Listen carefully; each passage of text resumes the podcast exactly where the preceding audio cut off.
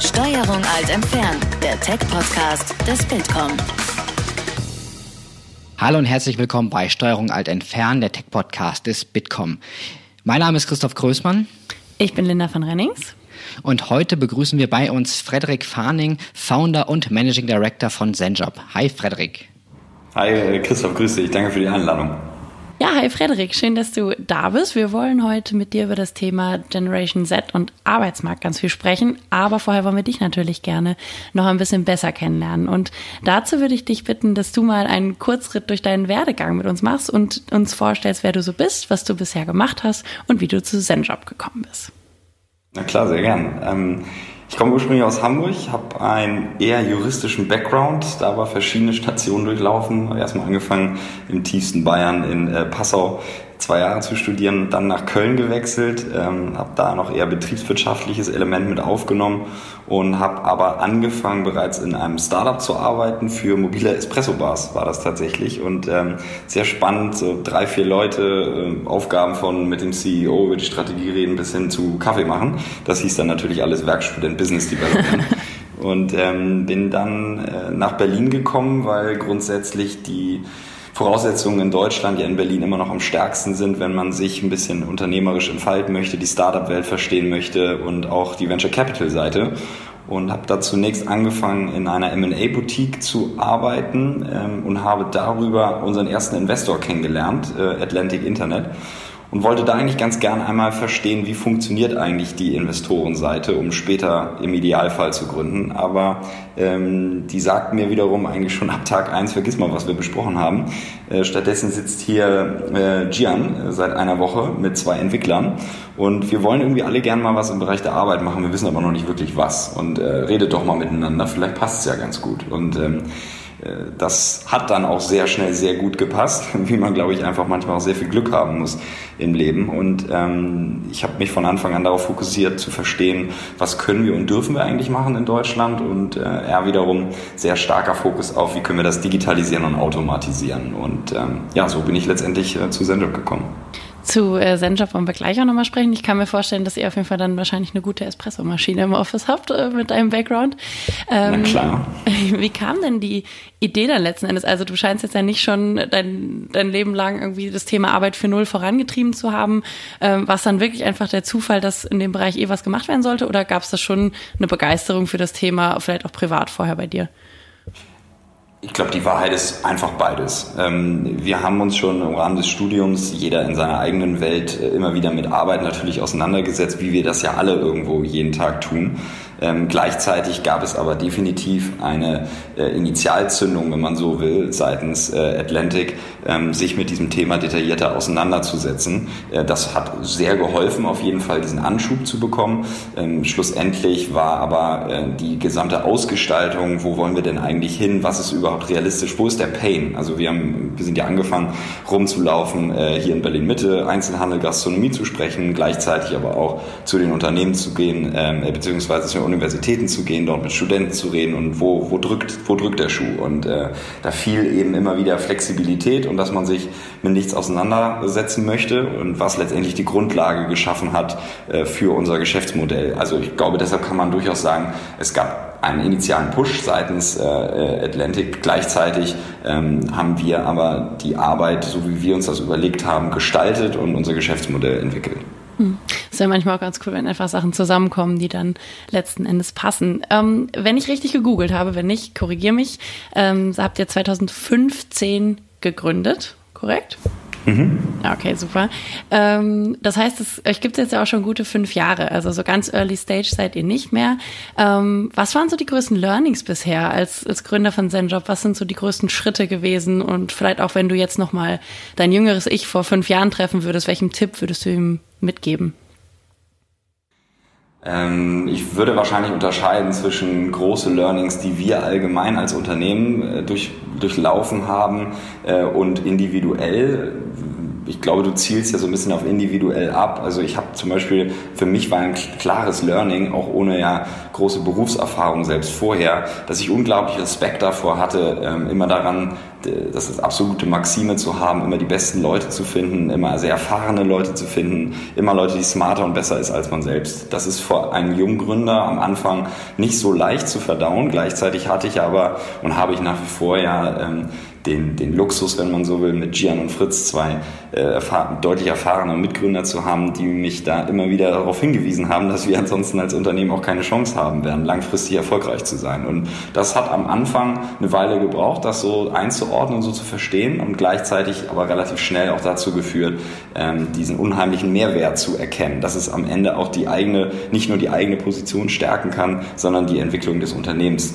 maßgeblich beeinflusst. Ähm, das ist auch nach wie vor unser Verständnis unserer Rolle im Unternehmen. Wir sind ja jetzt auch, wie du gerade angesprochen hast, nun fast fünf Jahre alt und gleichzeitig haben wir unglaublich talentierte Leute zu Zenjob geholt und ähm, häufig gibt es da ein deutlich größeres Verständnis auf operativer Ebene, teilweise auch auf strategisch, strategischer Ebene, weil ähm, die Mitarbeiter selber deutlich stärker involviert sind. Das heißt, wir müssen uns auch viel mehr darauf fokussieren, die richtigen Leute zu finden, die richtigen Leute zu halten, äh, die Kultur zu prägen. Ähm, ähm, das ist unserer Meinung nach eine der Kernaufgaben als, als Gründer. Dann lass uns gerne mal mehr über ZenJob sprechen. Ihr habt eine App, mit, über die sich Studenten ähm, ja mit Jobs vermitteln lassen. Äh, vielleicht magst du es einfach noch mal ein bisschen besser erkennen als ich, aber das ist so, was ich mitgenommen habe, dass sich das in erster Linie an äh, Studenten richtet, aber es im Grunde eine Plattform ist, äh, bei denen sich äh, Arbeitgeber und Arbeitnehmer treffen. Ist das ungefähr das, was ihr macht? Total. Du hast es eigentlich schon gut äh, heruntergebrochen. Ich kann das trotzdem gern nochmal vielleicht von zwei Seiten erklären. Wir sind auf der einen Seite ein moderner Personaldienstleister, der Kunden, also Unternehmen mit in unserem Fall aktuell noch Studenten, unseren Talents zusammenbringt. Ähm, das ist die, sagen wir mal, etwas biedere Antwort zu dem, was wir, was wir machen, wie wir das aber auch immer wieder erklären, ähm, weil letztendlich ist das ja auch der Kern äh, des Geschäftsmodells. Gleichzeitig hätten wir aber nicht mit ZenJob angefangen, ähm, würden wir nicht ein unglaubliches äh, technologisches Potenzial sehen, um aufgrund eines algorithmenbasierten Matchings dafür zu sorgen, dass sowohl Unternehmen als auch ähm, Studenten, aber auch Schüler, Rentner, Hausfrau, Hausmann ähm, etwas finden, womit sie genauso einfach einen Job, äh, in einem Job arbeiten können, wie sich ein Bier beim Späti zu holen. Und ähm, die grundsätzliche Idee war es eben zu sagen, äh, Arbeit ist etwas, was uns täglich umgibt. Es nimmt einen unglaublich großen Anteil in unserem Leben ein und es ist eigentlich immer noch ein sehr großer Pain. Gerade wenn es auch darum geht, dass man kurzfristigere Jobs finden kann.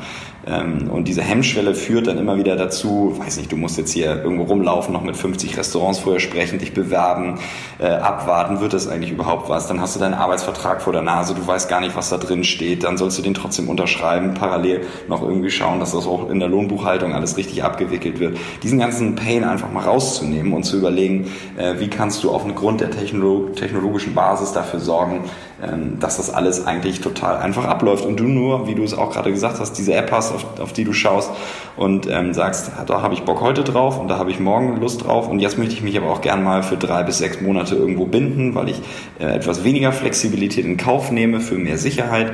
Ähm, aber ja, grundsätzlich bringen wir Unternehmen und Talents zusammen in a seamless way.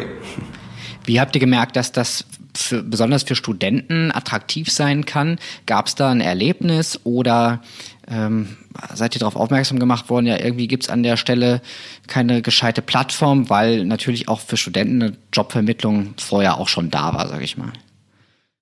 Total. Es gab äh, Jobvermittlung auch für Studenten. Äh, gibt es einige. Es gibt ganz klassische analoge Produkte. Es gibt die Heinzelmännchen. Es gibt viele verschiedene äh, Formen. Nur was wir gemerkt haben, als wir nur auf unsere eigene äh, Zeit zurückgeblickt haben, ähm, dass wir nichts äh, in Erinnerung behalten haben oder nichts gefunden haben, wo wir das Ganze auf eine einfache, effiziente Art und Weise ähm, finden können und gleichzeitig auch das Gefühl bekommen, wir als Arbeitnehmer in dem Fall haben eine größere Entscheidungsvielfalt und mehr Macht, wenn du so willst, als äh, dann nur davon abhängig zu sein, ob der Gastronom um die Ecke ähm, ähm, dir einen Arbeitsvertrag hinlegt, aber gleichzeitig dich einfach nur anruft und sagst, du musst jetzt erscheinen, sonst fliegst du raus. Und ähm, das war für uns so ein bisschen die Grundlage und ist es tatsächlich auch nach wie vor. Also einer der schönsten Sätze, die wir immer wieder hören, wenn wir unsere Idee pitchen, ist der, äh, Gott, als ich Student war, wenn es das schon gegeben hätte, ich hätte es sofort gemacht. Und ähm, das hat eigentlich, das ist nach wie vor für uns der Treiber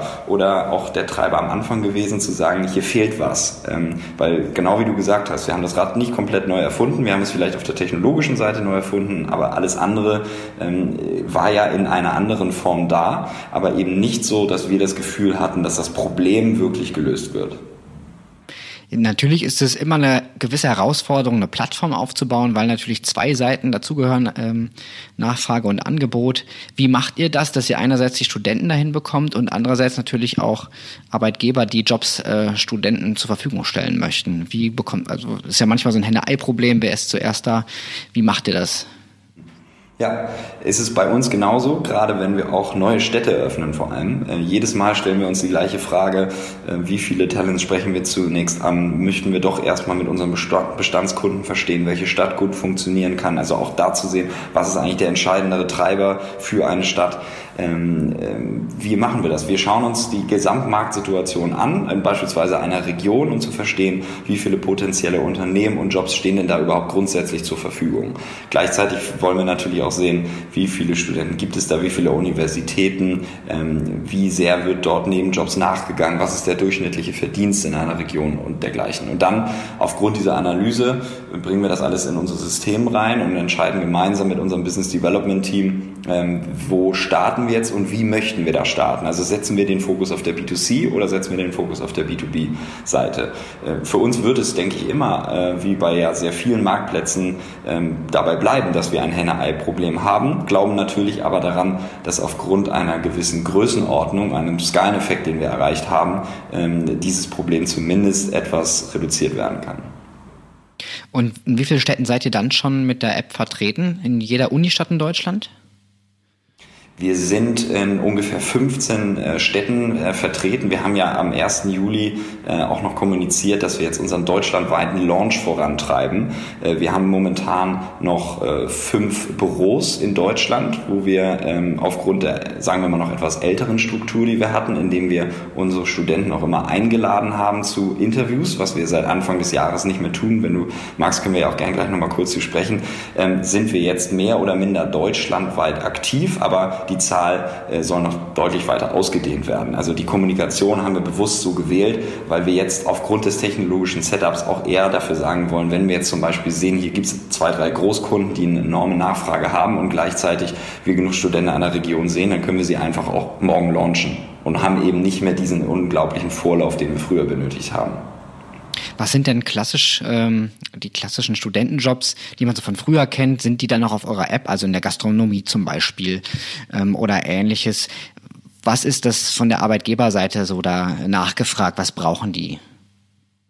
Es sind äh, immer noch die ganz klassischen Jobs, die man kennt. Es ist im gastronomischen Bereich der Service, der Runner, jemand, der in der Garderobe aushilft.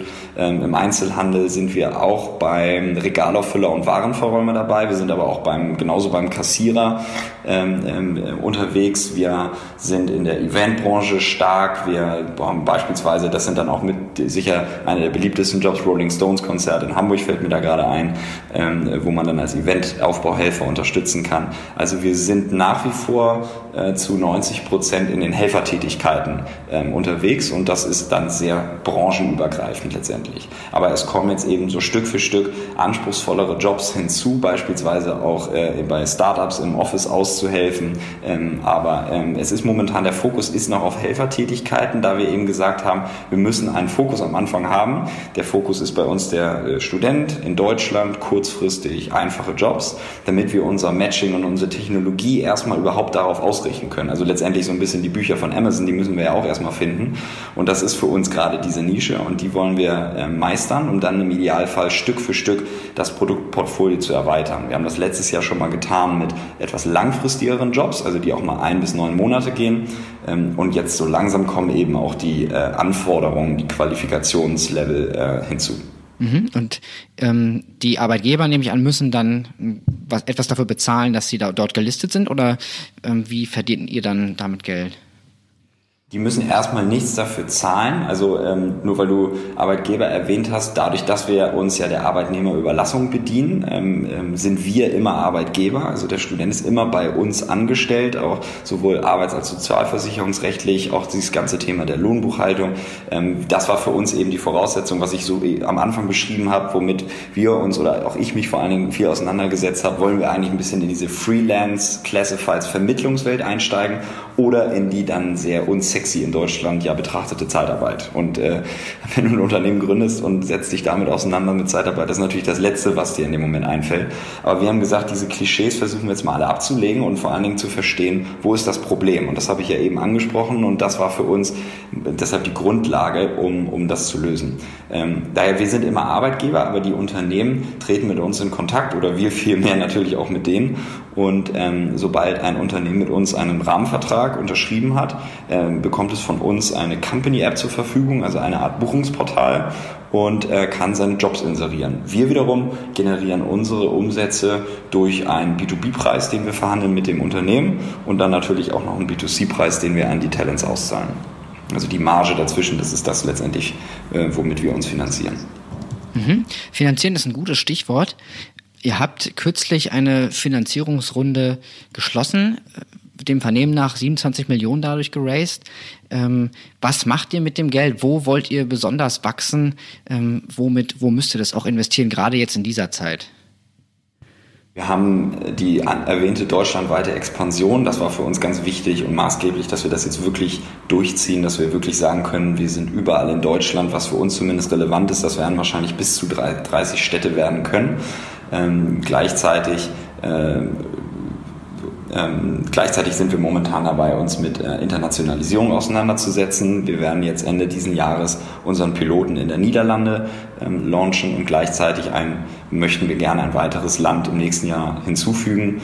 Ähm, wir beschäftigen uns auch mit weiteren Zielgruppen sehr intensiv, weil wir eben der Überzeugung sind, es ist nicht, es ist keine Frage des Studiums, es ist vielmehr eine Frage der Lebenssituation, so ein bisschen wie eben beschrieben, vom Schüler bis zum Rentner. Letztendlich ist es nur das, was man gerade braucht.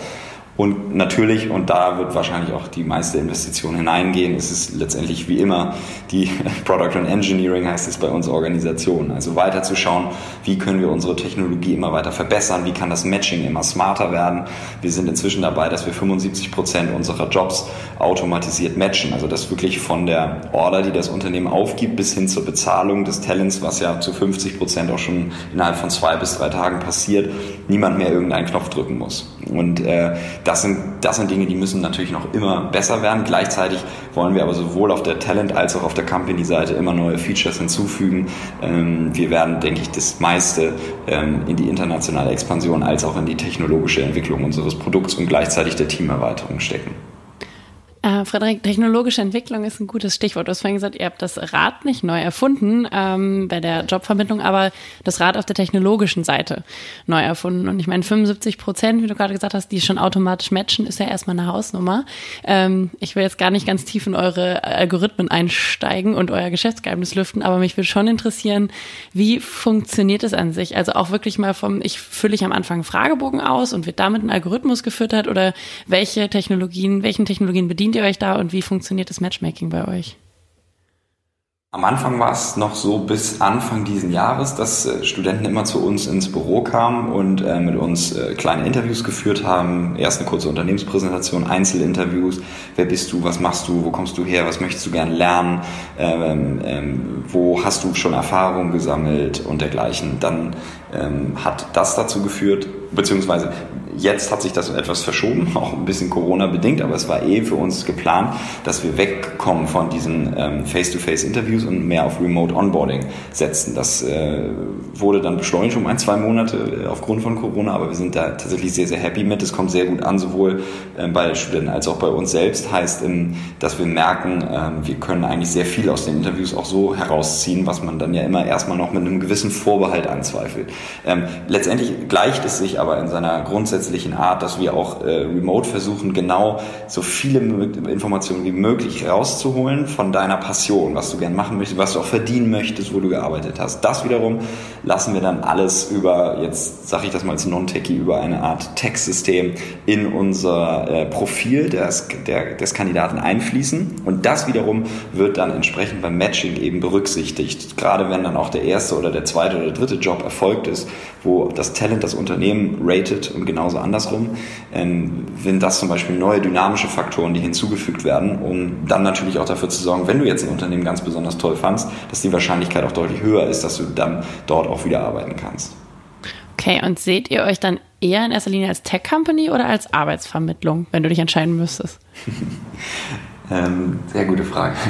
Die, ähm, wir sind definitiv in erster Linie eine Tech-Company. Ich würde das deshalb auch so straight beantworten, weil wir ansonsten ZenJob nicht gegründet hätten. Mhm. Ähm, wir setzen den ganz klaren Fokus darauf, alles zu digitalisieren und zu automatisieren, was wir können und was wir noch nicht können, das möchten wir dann gern äh, in der Zukunft automatisieren. Ähm, wir sind deshalb in erster Linie Tech-Company, aber natürlich ist das nicht unser Geschäftsmodell. Unser Geschäftsmodell ist die Arbeitsvermittlung oder die Personaldienstleistung oder die Arbeitnehmerbelastung, also das Zusammenbringen von Arbeit durch Unternehmen und, und Talents. Und ähm, daher sind wir natürlich ein Du kannst das vielleicht nennen, ein moderner Personaldienstleister. Ähm, wir würden aber sowohl nach innen als auch nach außen uns nie als solcher sehen tatsächlich, sondern das einfach nur als Grundlage unseres Geschäftsmodells verstehen.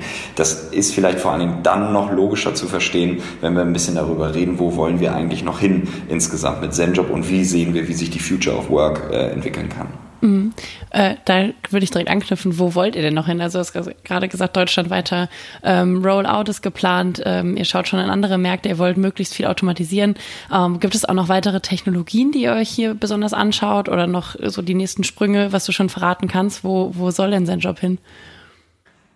Grundsätzlich äh, ist unser, unser Purpose, unsere Vision, ähm, dass wir die Workforce of the Future empowern wollen. Dass wir der festen Überzeugung davon sind, es wird einen grundsätzlichen Shift geben von der Arbeitgeber- oder der Kundenseite immer mehr hin zum Arbeitnehmer. Wir sehen das ja jetzt schon, wir sehen das auch schon seit 10, 20 Jahren so. Manche sprechen von dem Arbeitnehmermarkt, aber das ist ja alles noch in seinen Anfängen. Ähm, äh, teilweise gibt es natürlich auch noch äh, makroökonomische Faktoren, die dafür sorgen können, dass das eine oder andere bestärkt wird.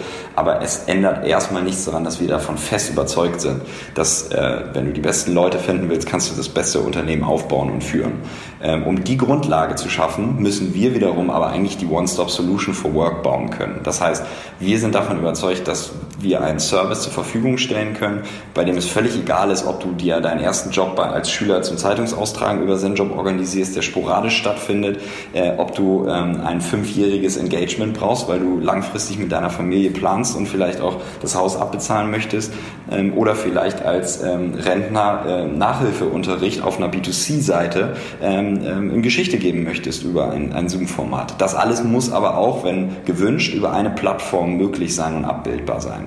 Und ähm, daran siehst du vielleicht schon ein bisschen, auch wenn ich das jetzt, ich, jetzt bin ich eher bei, weiß ich nicht, 10, 20, 30 Jahren, wenn ich das jetzt ein bisschen kleiner noch mache, dann würde ich erstmal sagen, wenn wir allein mal beim Studenten bleiben, müssen wir es ja überhaupt mal schaffen, ein viel breiteres Spektrum ab, anbieten zu können. Das heißt, du fängst an mit deinem Studium und hast vielleicht auch erstmal die Perspektive zu sagen, erstes, zweites Semester, ich äh, möchte das Leben genießen, aber gleichzeitig auch ein bisschen Geld nebenher verdienen, einfache Jobs, sporadisch flexibel. Dann bist du aber am dritten, vierten, dann suchst du irgendwie etwas, was eher zu deinem CV, zu deinem Studium passt, wie du dich weiterbilden kannst. Naja, und schlussendlich ist das Studium ja auch irgendwann mal vorbei und dann möchtest du auch gern langfristig irgendwo hin vermittelt werden und den richtigen Arbeitgeber finden. Und allein schon diesen diesen Pfad abzubilden, muss unsere Kernaufgabe sein, das zur Verfügung zu stellen.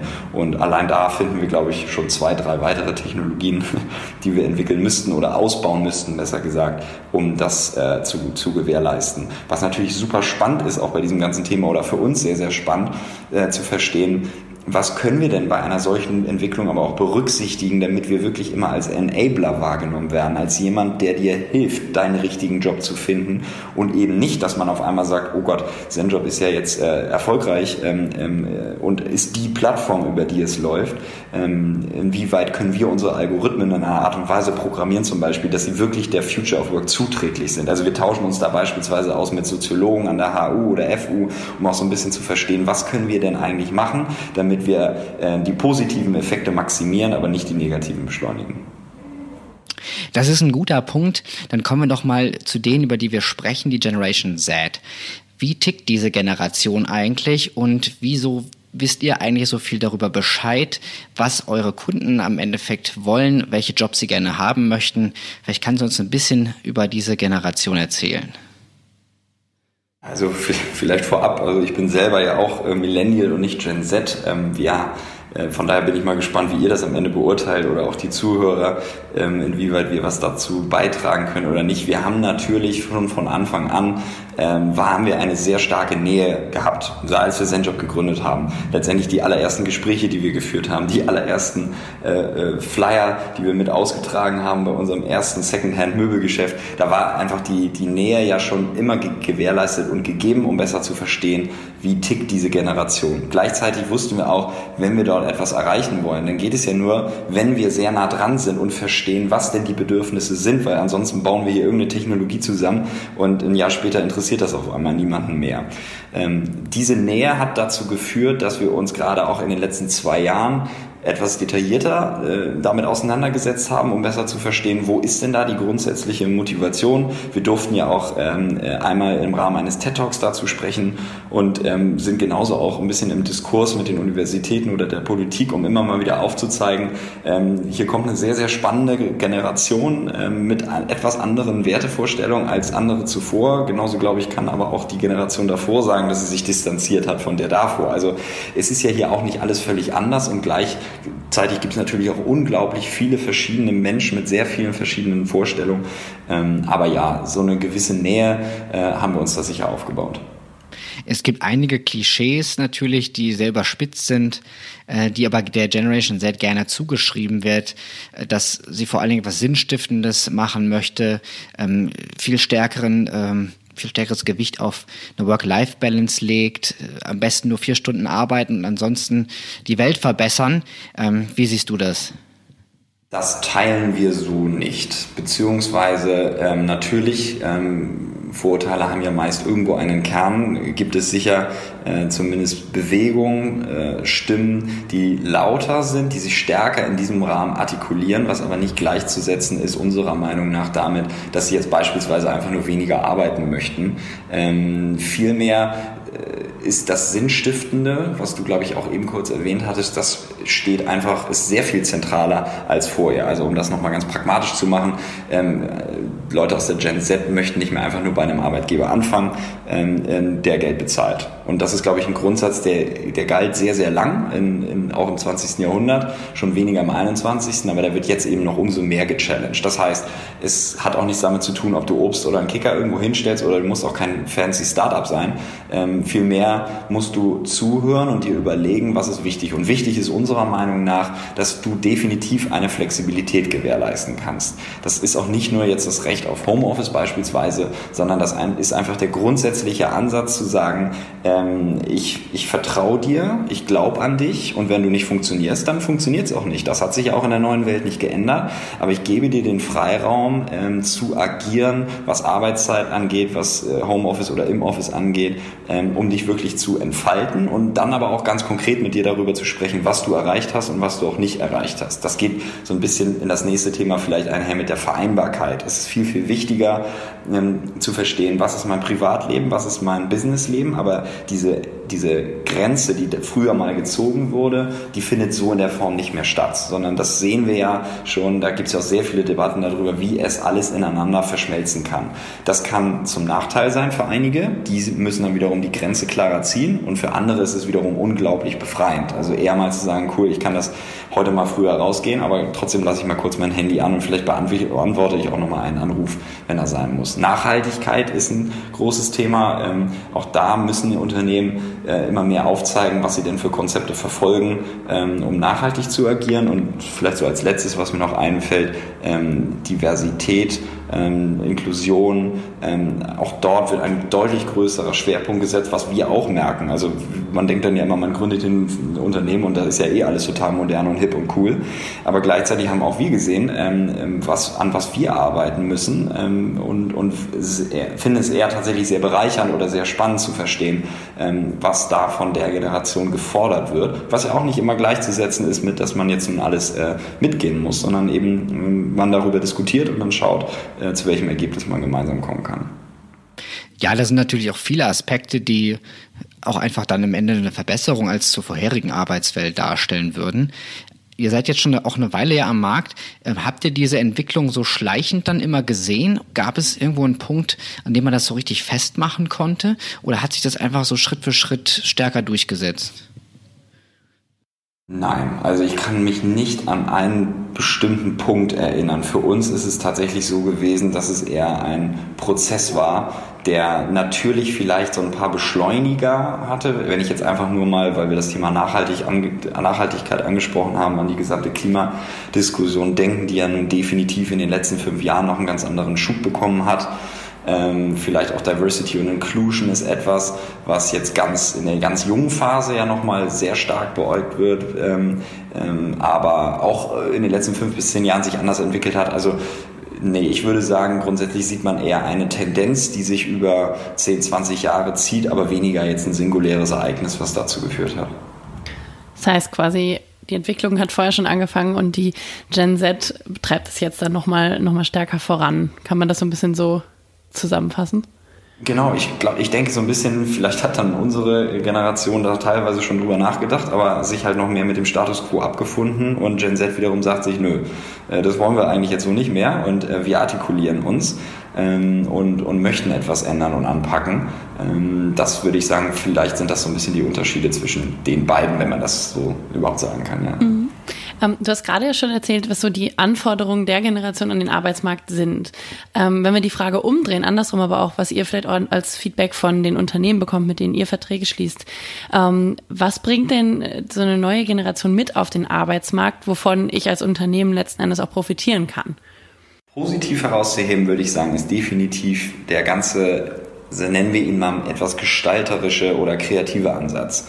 Äh, dadurch, dass die Generation ein bisschen freier denkt und auch äh, Dinge challenged, herausfordert, sich überlegt, ist das so richtig oder nicht, führt es häufiger zu gestalterischen Ansätzen oder kreativen Ansätzen. Und da kann natürlich jedes Unternehmen von profitieren, aber es hängt wiederum natürlich sehr stark auch davon ab, wie ist das Unternehmen aufgestellt, was, über was für einen Job reden wir jetzt hier ganz genau. Also äh, ich weiß jetzt nicht, wenn, wenn jetzt unsere Kassierer beispielsweise auch ähm, jetzt ähm, jedes Mal hinterfragen würden, ob das jetzt richtig oder falsch ist, dass jetzt das so in der Art und Weise kassiert wird, dann würde das wahrscheinlich schwierig sein. Ne? Also klar, das ist natürlich. Ich, dann warte ich wahrscheinlich sehr lange drauf, bis ich in der Kasse rankomme. ja, da wird dann viel mehr in dem Nachgespräch mit dem Leiter äh, äh, bei, äh, sagen, nennen wir ihn mal einen der großen Einzelhändler, äh, Lebensmitteleinzelhändler in Deutschland, vielleicht da dann mal eher gechallenged und überlegt, sag mal, ihr habt hier jetzt fünf Sitzen, aber ich habe gemerkt, das und das funktioniert eigentlich nicht richtig, können wir das nicht ändern. Und das ist dann vielleicht das führt dann dazu, dass am Ende jedes Unternehmen davon profitieren kann. Nicht nur Unternehmen wie wir, sondern dann eben auch unsere Kunden. Mhm. Ähm, andersrum, ich meine, wenn ich natürlich ständig gechallenged werde und alles wird, oder jetzt überspitzt, aber alles wird in Frage gestellt, hinterfragt, stelle ich mir jetzt als Arbeitgeber natürlich auch relativ anstrengend vor, ne? weil ich äh, jetzt nicht einfach sagen kann, haben wir immer so gemacht, machen wir weiter. Ähm, aber äh, wie muss ich, ich meine, nichtsdestotrotz ist es ja eine Generation, äh, die auf den Arbeitsmarkt strömt und wir brauchen ja ganz dringend Arbeitskräfte. Also was würdest du für Tipps geben für Unternehmen, die sagen, wir müssen uns jetzt fit machen für eine neue Generation, wir wollen attraktive Arbeitgeber sein. Ähm, wie stelle ich mich da auf, um so eine Generation anzusprechen? Du hast natürlich vollkommen recht. Es gibt auch äh, Nachteile bei, bei der Herangehensweise und was ich eben ja schon mal so ein bisschen angedeutet habe, ähm, bei einigen Jobs ist es natürlich definitiv so, dass das vielleicht dann, ähm, sagen wir mal, die Herausforderung für die Generation Z ist, ähm, nämlich äh, auch durchaus zu akzeptieren, dass sich das auch nicht heutzutage geändert hat, dass es teilweise auch in jedem Unternehmen ähm, Jobs, Phasen des Jobs, bestimmte Aufgaben gibt, die dann einfach auch mal gemacht werden müssen. Und ähm, das kann dann natürlich auch sehr schnell negativ auffallen, wenn dann an den falschen Bereichen immer wieder hinterfragt und gechallenged wird. Also ich deshalb so vielleicht so als Fazit, äh, so sehen wir das zumindest auch für uns. Ähm, es ist die die Vorteile überwiegen, aber gleichzeitig muss man natürlich auch immer wieder verstehen, wo zeigt man dann auch bewusst mal die Grenzen auf und und sagt eben auch pass mal auf, das muss jetzt aber auch einmal so sein und dann muss und das ist dann aber auch okay. Also da sehen wir jetzt auch nicht, dass da gleich äh, ähm, ja, negativ reagiert wird oder auch das auch wieder äh, gefragt wird. Ähm, da kommt dann vielleicht das sinnstiftende Element äh, wieder mit rein. Wie können sich Unternehmen zusätzlich darauf einstellen? Ich denke, es ist das, was ich eben meinte, so ein bisschen mit und ich weiß, das wird auch immer wieder gern überall zitiert. Es sind eben nicht nur die das Obst oder der Kicker-Table oder sonst was, ähm, sondern es ist vielmehr äh, die Grundeinstellung, wie beziehe ich mein Team mit ein und wie kann mein Team seine Ergebnisse erarbeiten.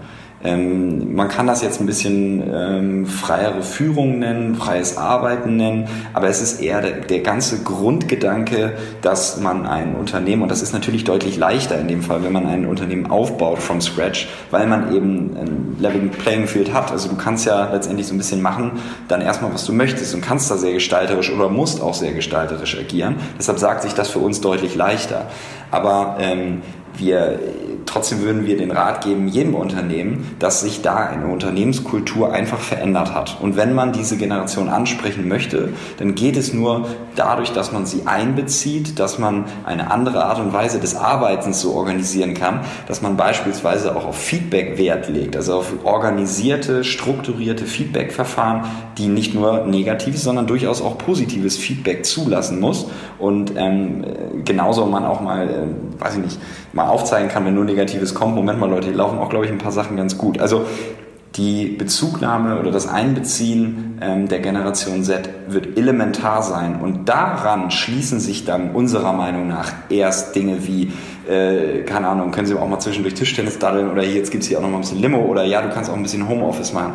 Aber was viel, viel schwieriger ist, als diese Dinge einzuziehen in ein Unternehmen, ist diese Grundmentalität, diesen Grundgedanken aufzunehmen. Aber gleichzeitig, das vielleicht nur auch, sollte jemand zuhören sich denken, oh Gott, was muss ich denn jetzt hier irgendwie veranstalten? Gleichzeitig ist es aber auch, und es wird auch eingefordert, das erleben wir auch, dass trotzdem eine klare Linie vorgegeben wird, dass auch eine klare Strategie herrscht, dass wir auch klar entscheiden können Management, was wir wollen und nicht wollen, dass wir auch Fehler machen, dass wir die Fehler zugeben und dass wir anhand der Fehler gemeinsam lernen. Also das hat sich gar nicht so sehr äh, verändert, äh, sondern es gibt eigentlich eher eine spannendere Dynamik vielleicht noch als vorher zwischen diesen beiden Polen.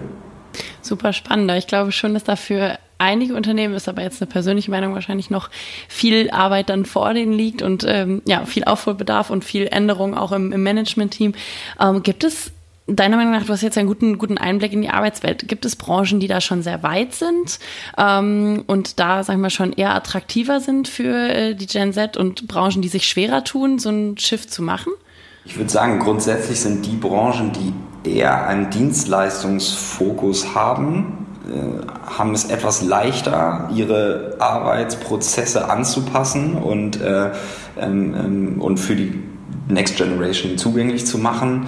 Wenn ich jetzt aber eher beispielsweise an produzierendes Gewerbe denke oder Produktion im Allgemeinen, ähm, die davon abhängig sind, dass es sehr klare, definierte Prozesse gibt, die auch so eingehalten werden müssen, weil aufgrund der Lieferkette allein schon äh, der Nächste sonst wieder ein Problem hat, ähm, dementsprechend nachzukommen, ähm, wird es deutlich schwerer haben. Und sind dort auch unserer Meinung nach dann, wenn du so willst, etwas hinterher. Nur jetzt ist natürlich diese Definition des Hinterher ist ganz schön zynisch, wenn man sich eben überlegt, dass es nun mal ein deutlich anderer Arbeitsablauf ist. Ich denke aber auch da gibt es einfach die Vorteile, dass die Jobs, bei denen es so stark darauf ankommt, dass du sehr repetitiv arbeitest, dass sehr starke Akkordarbeit beispielsweise herrscht, dass die dann ja aus unserer Sicht glücklicherweise für Arbeitnehmer dann doch ja mehr und mehr auch technologisch übernommen werden können. Nur gleichzeitig man natürlich auch sich überlegen muss, wo kann dann derjenige, der vorher eben dort gearbeitet hat, woanders arbeiten. Aber das ist, glaube ich, noch eine ganz andere politische Diskussion, die ja eh herrscht. Ähm, ähm, aber ja, also deshalb, ich würde sagen, da ist der Nachholbedarf größer als vielleicht in der, in der Dienstleistungsbranche. Äh, Frederik, lass uns noch ein bisschen über das Thema Plattform sprechen. Plattformökonomie hat natürlich viele Bereiche verändert. Und viele junge Menschen sind mit Plattformen auch natürlich in Berührung, sei es von der äh, Ferienwohnung, Vermittlung über Mobilität bis jetzt zu Jobs. Meinst du, dass diese Plattformarbeit, wie ihr sie auch anbietet, so dass ein gutes Zukunftskonzept ist, weil einfach viele junge Menschen damit schon Kontakt haben? Wird das noch mehr sein? Also wird es für euch auch vielleicht noch mehr Wettbewerb in dem Bereich geben? Wie siehst du das, das Thema Plattform für eine künftigen Jobvermittlung? Definitiv.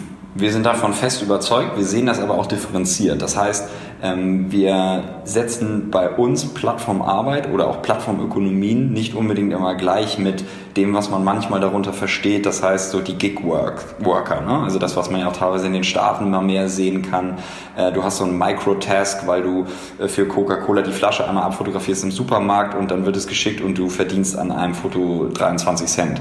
Ähm, sondern wir denken eher darüber nach, dass, die, dass es eine Plattform geben kann, die grundsätzlich dafür sorgt, dass du Angebot und Nachfrage zusammenbringst, dass das definitiv die Richtung ist, in der alle gehen werden. Aber die Ausgestaltung dann darüber, das heißt von dem Zenjob-Ansatz, ähm, du stellst die Person an, sie läuft über deine Payroll, du kümmerst dich um die und so weiter, bis hin zu äh, klassischer Vermittlung, ähm, wird äh, über Plattformen ablaufen müssen.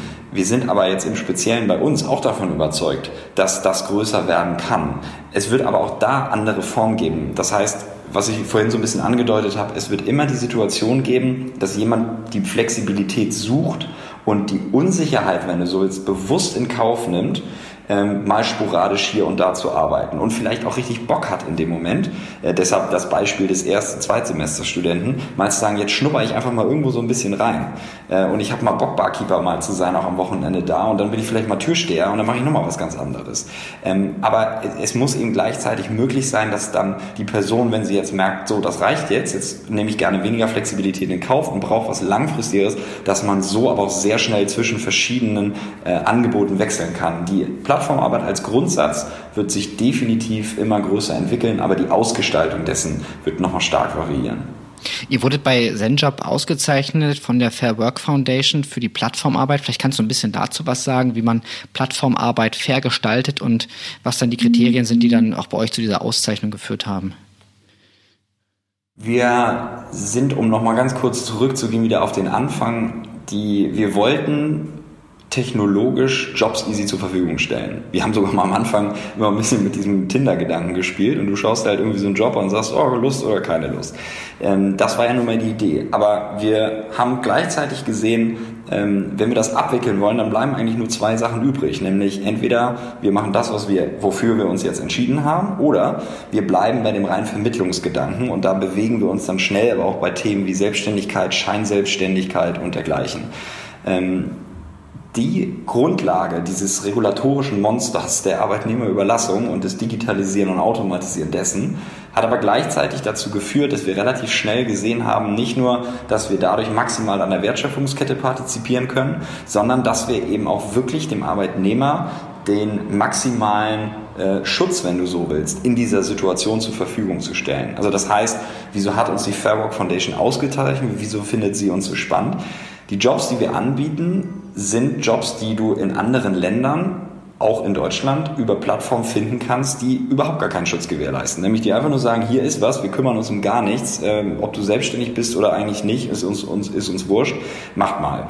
Bei uns ist es hingegen so, du hast das Arbeitszeitgesetz, du hast ein Arbeitsschutzgesetz, du hast Mindestlohn, du hast jetzt bei uns on top noch Tariflöhne, ähm, du hast eine unglaubliche Transparenz, äh, wie du das Unternehmen einschätzen kannst. Wenn du da schlecht behandelt wirst, fliegt es raus und dergleichen das hat eigentlich, äh, du hast, du kannst dich sehr stark äh, artikulieren bei uns äh, über unser Talent Care Team. Du kannst aber genauso dich lautstark artikulieren über unsere Apps und und und Homepage.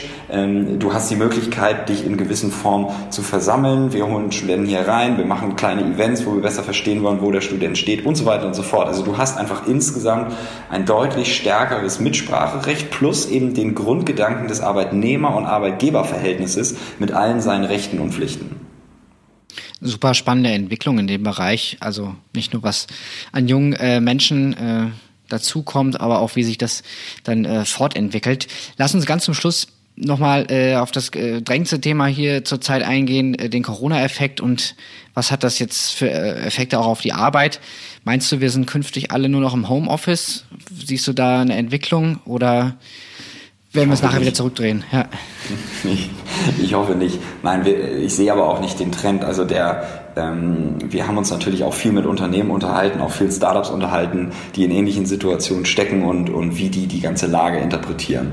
Und was ich bisher unisono gehört habe, ist, dass alle davon überzeugt sind, dass wir uns in eine hybride Welt begeben werden, dass wir dort definitiv deutlich mehr Homeoffice sehen werden, als wir es jetzt haben und dass wir eigentlich aber auch alle relativ begeistert davon sind und das passt ja auch gerade ganz gut zu Huberto Heil, Hubertus Heils Agenda. Ähm, aber nein, dass wir auf gar keinen Fall in einer Homeoffice-Welt leben werden. Ich hatte das Glück, einmal mit dem äh, Mitgründer von Komoot sprechen zu dürfen ähm, und äh, habe dort auch gesehen, dass er äh, ein, sein Startup komplett remote aufgebaut hat von Anfang an, was wir sehr, sehr bewundernswert finden. Gleichzeitig aber auch uns überlegt haben, wäre das für uns eine Option. Und äh, für uns jetzt bei ZenJob ist es keine, weil wir sagen, wir leben so stark von der Kultur, wir leben so stark von diesem einfachen Austausch auf dem Flur, das Miteinander. Wir leben davon, die äh, sowohl Erfolge als auch Krisen zu meistern. Ähm, wenn ich nur zurückblicke, auch auf so die ersten paar Jahre, wo wir vielleicht nur 20, 50 oder 100 Leute waren, wo wir drei Wochen vor einer Insolvenz standen, das alles zu erleben, gemeinsam zu erleben, das kann unserer Meinung nach ein Homeoffice nicht ersetzen. Und äh, wir glauben auch nicht daran, dass es dadurch besser, effizienter wird. Was aber spannend wird in dieser hybriden Welt, ist natürlich die Vorteile aus beiden zusammenzubringen. Denn das Homeoffice bietet Vorteile. Das haben auch wir gesehen direkt am Anfang. Ähm, ähm, diese äh, immer wieder gern zitierte Effizienz, also man ist weniger abgelenkt zu Hause, die konnten wir durchaus auch feststellen. Wir können aber auch gegenteilige Trends feststellen. Ne? Dann ist das auch mal so, dass man vielleicht zu Hause auf einmal abgelenkter ist von anderen Dingen äh, als im Büro.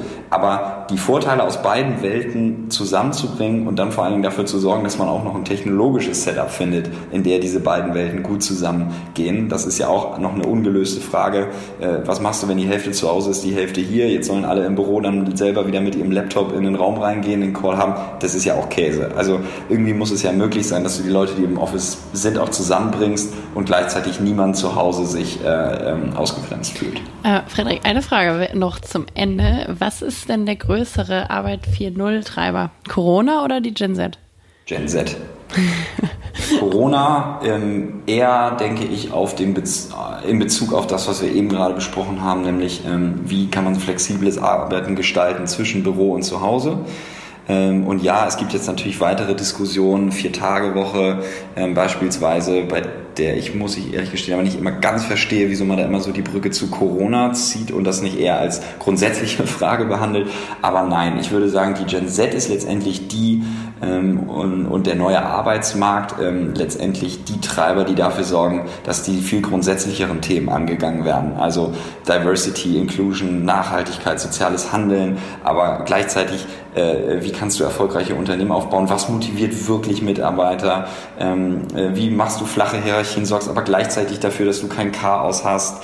Ähm, das sind alles eher Formen, die dazu führen, dass die Art der Arbeit, dein Arbeitsplatz, dein Miteinander so stark davon profitieren werden kann und, und wenn man dann irgendwann diese Dokumentation äh, wahrnimmt, sind, äh, sieht aus dem 20. Jahrhundert, sich eher fragt, hui, hui, was war da denn los?